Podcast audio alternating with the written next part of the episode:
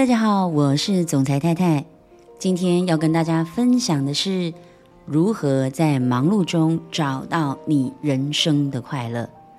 是不是很好奇，为什么忙碌会快乐呢？忙碌不是累死了吗？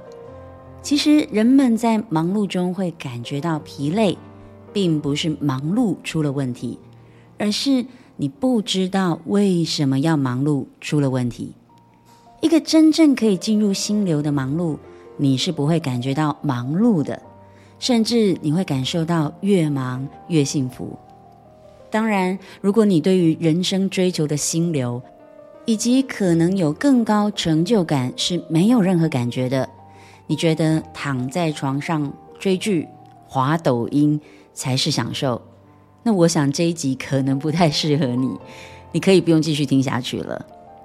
或是你认为哪有可能从工作当中去找到幸福感跟兴趣啊？那我想你跟我可能不是同一种人，因为我会是那种很忙却可以从中找到幸福感的人。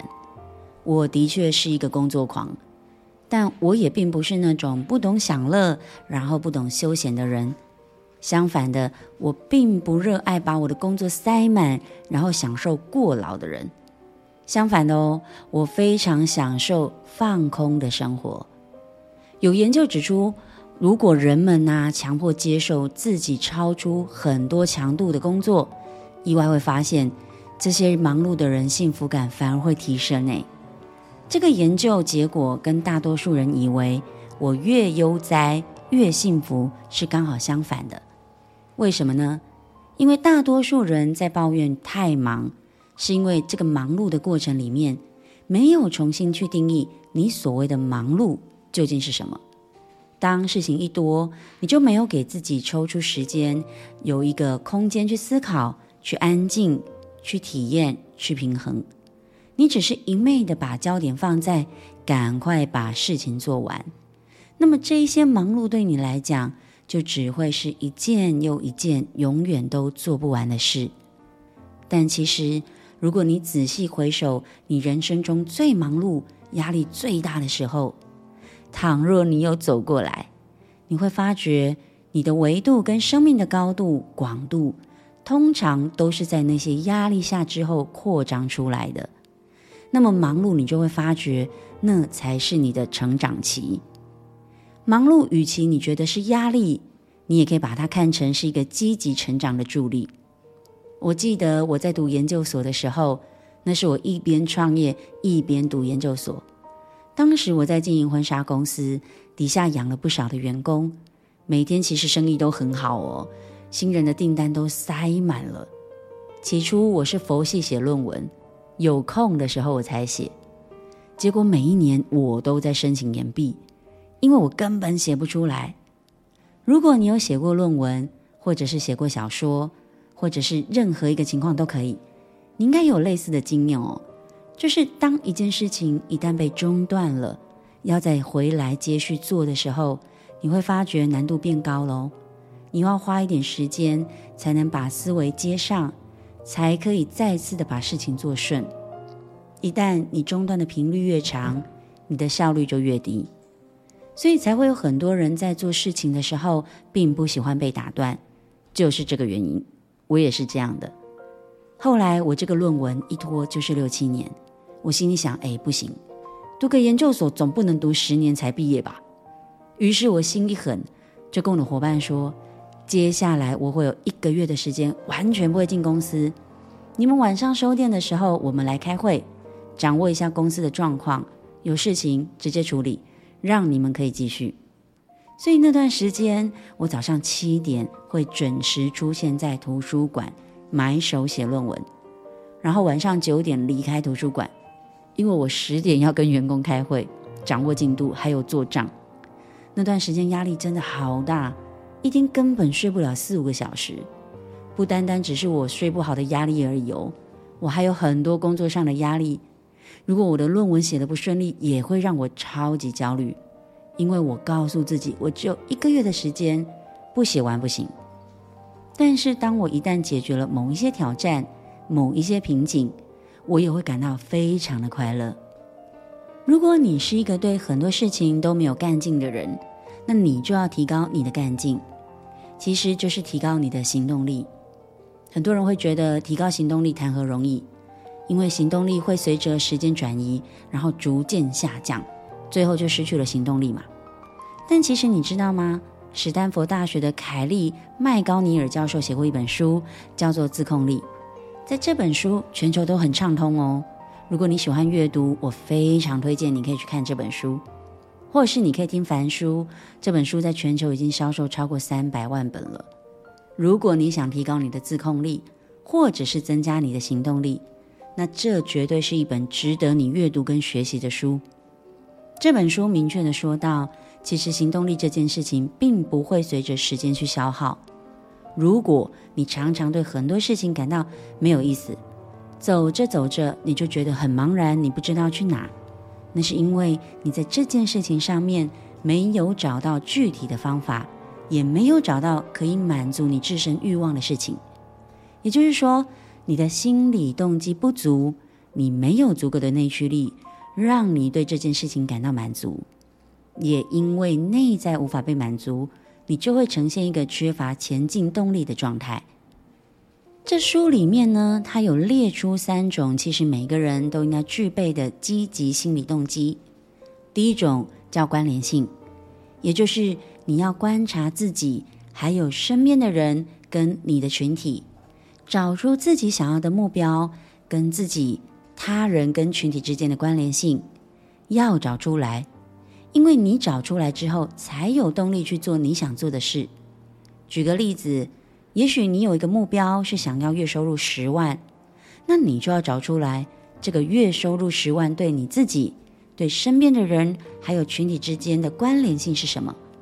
倘若你没有找出来，那么努力赚这十万元对你来说完全不具任何的意义，也不会有任何的动力。但如果你知道，努力每个月十万的收入，就可以不再因为钱跟老婆吵架，两个人还可以安心的给自己三天两夜的假期，老婆会更爱你，感情会更和睦。或者是你知道，当你有月收入十万的时候，你可以每个月给父母一万元的孝心费，让你的父母感到骄傲、安心，然后你面对父母的时候，诶，也蛮有成就感的。或者是你月收入十万的时候，就可以安心的送孩子去读私立的学校，给他们更好的教育环境等等。一旦你找出了你自己的目标，跟自己还有周围身边的人的关联，你会发觉哦，赚这十万元的动力会增加，它再也不是一个虚无缥缈、不知道为什么要做的事。当然啦，面对挑战跟压力的时候，你的受挫力也会增加。第二件事情就叫做自主性，也就是说，你可以随时随地的自主做出你人生质量上的行为跟选择。譬如说，有一个小孩，如果他所有的决定都是父母决定的，父母在管理，父母在辅导，他恐怕就会失去他的自主性。这个问题蛮严重的哦，因为如果有一天他的父母不在身边了，你会发现这个小孩很多都失能了。所以有自主性对一个人采取行动，这个养成是非常重要的。一旦一个人他失去了自主性，那么他就没有办法有力量的去采取任何的决定跟行动。所以我常常跟人说，要及早为你孩子的自主性养成去做准备，因为自主性是越早开始学习练习越好。很多在一点一滴的练习当中，我们才有办法把这个能力放大。最后，当自主性达到一定的程度，在面对很多事情的时候，就不会失去了行动力。第三个叫熟练程度。一个人对于一件事情的处理能力越高，对于自我的认知与认同感就会提升，因为这会让人们觉得自己有进步，他会感到很满足。但这是需要有一定程度的练习。当你越来越熟练，你对某一件事情的自控力提升，你在面对挑战的过程就会越来越短。所以在我们面对挑战跟困难的时候，通常就是你在练习熟练的过程，你千万不要放弃。一旦你找到了那条成功的路径，就会进入熟练阶段，就能够拥有成就感跟满足。一旦这三个心理动机得到满足的时候，你就会感到满满的幸福感了。这也是为什么我说，当你越忙碌的时候，反而是你越能够感受到幸福感的主要原因。大多数的人们在工作上感到很无力、提不起劲的原因，就是因为没有这三件事情去组成。当我们心里的基本动机没有得到满足，反而就会形成反作用力，越做越累，越做越没有力气。说白话一点，就是你以为你知道为什么打拼，为什么努力，但实际上你并不知道。内心会出现我很想继续努力，但我又不想付出努力；我想要继续打拼，我又想逃避的强烈矛盾感。当然啦，你就会想要耍废啊，想要躺平。Blue Monday，很多人都讨厌星期一，是因为真的有很多事情在这个人的身上是没有办法被解决的。所以内心感到非常的恐慌，非常的焦躁不安，所以他就会想逃避，把时间浪费在感觉轻松的事情上。随着时间过去了，工作拖延了，事情没有解决，再继续逃避，继续浪费时间，然后无限的恶性循环。很多人其实都知道自己是在这个状态里面哦，但是就会跟自己说：“哎，我也没办法啊。”但我要告诉你。你应该要给自己一点压力，再给一点期许。要知道，有进步总比没有进步好嘛。去面对总比逃避好啊。当你有一点小成绩，有一点小行动的时候，就大大的嘉许自己，让自己可以肯定自己的行动跟勇敢。想想看，采取行动之后，就算缓慢，搞砸了又怎么样？最多就再来一次嘛。其实行动力薄弱，是因为你没有内驱力。欲望没有办法得到满足，你没有任何的成就感，但这并不是因为完全没有办法解决哦。你必须要找到方法，找出你跟你目标之间的关联性。还有，当我们在采取行动的时候，一定要降低外界对我们的干扰，因为行动跟自控力养成的过程里，我们就像是一个小豆苗，一点点风吹雨打，我们就会被折断。然后拜拜喽。在养成的过程里，我们对于诱惑的抵抗力是很小的，反而面对挫折感的感受是非常强大的。如果在没有养成你的行动力跟自控力之前，你没有先降低外面的干扰源，那你很容易就会陷入刚刚那个恶性循环，没有成就感，失去动力，然后逃避。但一旦养成了自控力，你有足够的行动力。拥有无比的成就感的时候呢，就会觉得哇，原来越忙越快乐。这本书中还有提到一个非常重要的方法，就是思维重塑。什么是思维重塑呢？就是当你在面对一件你被迫要去做的工作的时候，你要让这件事情变得是值得去做的工作。像是你可能是一个业务员，有一定的业绩压力，可能一个月有几百万、几千万的业绩压力。这没有办法不背嘛，对吧？但如果你把焦点改一下，换成这是你必须要做的工作，所以你要提高你工作上的积极性。这时候你会发现你的心理满足提高了，然后也可以从这当中找到有趣的地方。说真的，没有人在人生当中的每一件事都是百分之百乐意去做的，我也一样。但我都会跟自己说，这是我可以让我提高维度的挑战。既然是非做不可，那就好好的去完成它啊！赶快破圈，我就可以赶快过关，赶快升级。我们既然不能改变我们的工作，但我们永远可以改变我们的想法。书里面也提到一个例子，就是教授他有一个学生。他的工作是负责到分公司去监督那些分公司的员工有没有按照总公司的规章去执行，有没有违规。这个学生发现哦，他每到一个分公司，里面的员工都非常讨厌他，鄙视他，永远跟他都是敌对的状态。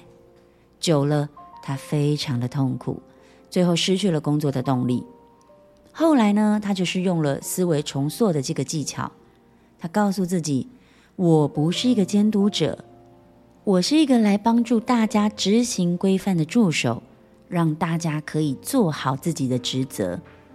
当他的思维改变了，哎，他的态度就改变喽。这时候他发现，其他人不再跟他敌对了，反而很多时候会请教他。这个学生本来很讨厌自己的工作，在职场上他就找到了他自己的成就感。人际关系也产生了变化，工作也越来越容易执行了。我们人生当中一定有很多这样的例子。如果我们可以用好的思维重塑去建构我们的焦点，你会发现人生就像打游戏破关一样，久了你会破台哦。当然啦，这不是一蹴即成的，因为你必须要让自己不断跟自己对话，逐步改变自己的观点。这会是你人生中最强大的方法。如果你可以让自己的人生从百分之百不喜欢变成百分之百喜欢，想想看，那有多强大啊！OK，今天的分享就到这边结束喽。如果你喜欢我的分享，欢迎给我五颗星评价，然后留言给我，让我有动力可以继续分享更多的好内容。最后，还是要跟大家分享我的社群媒体创业班。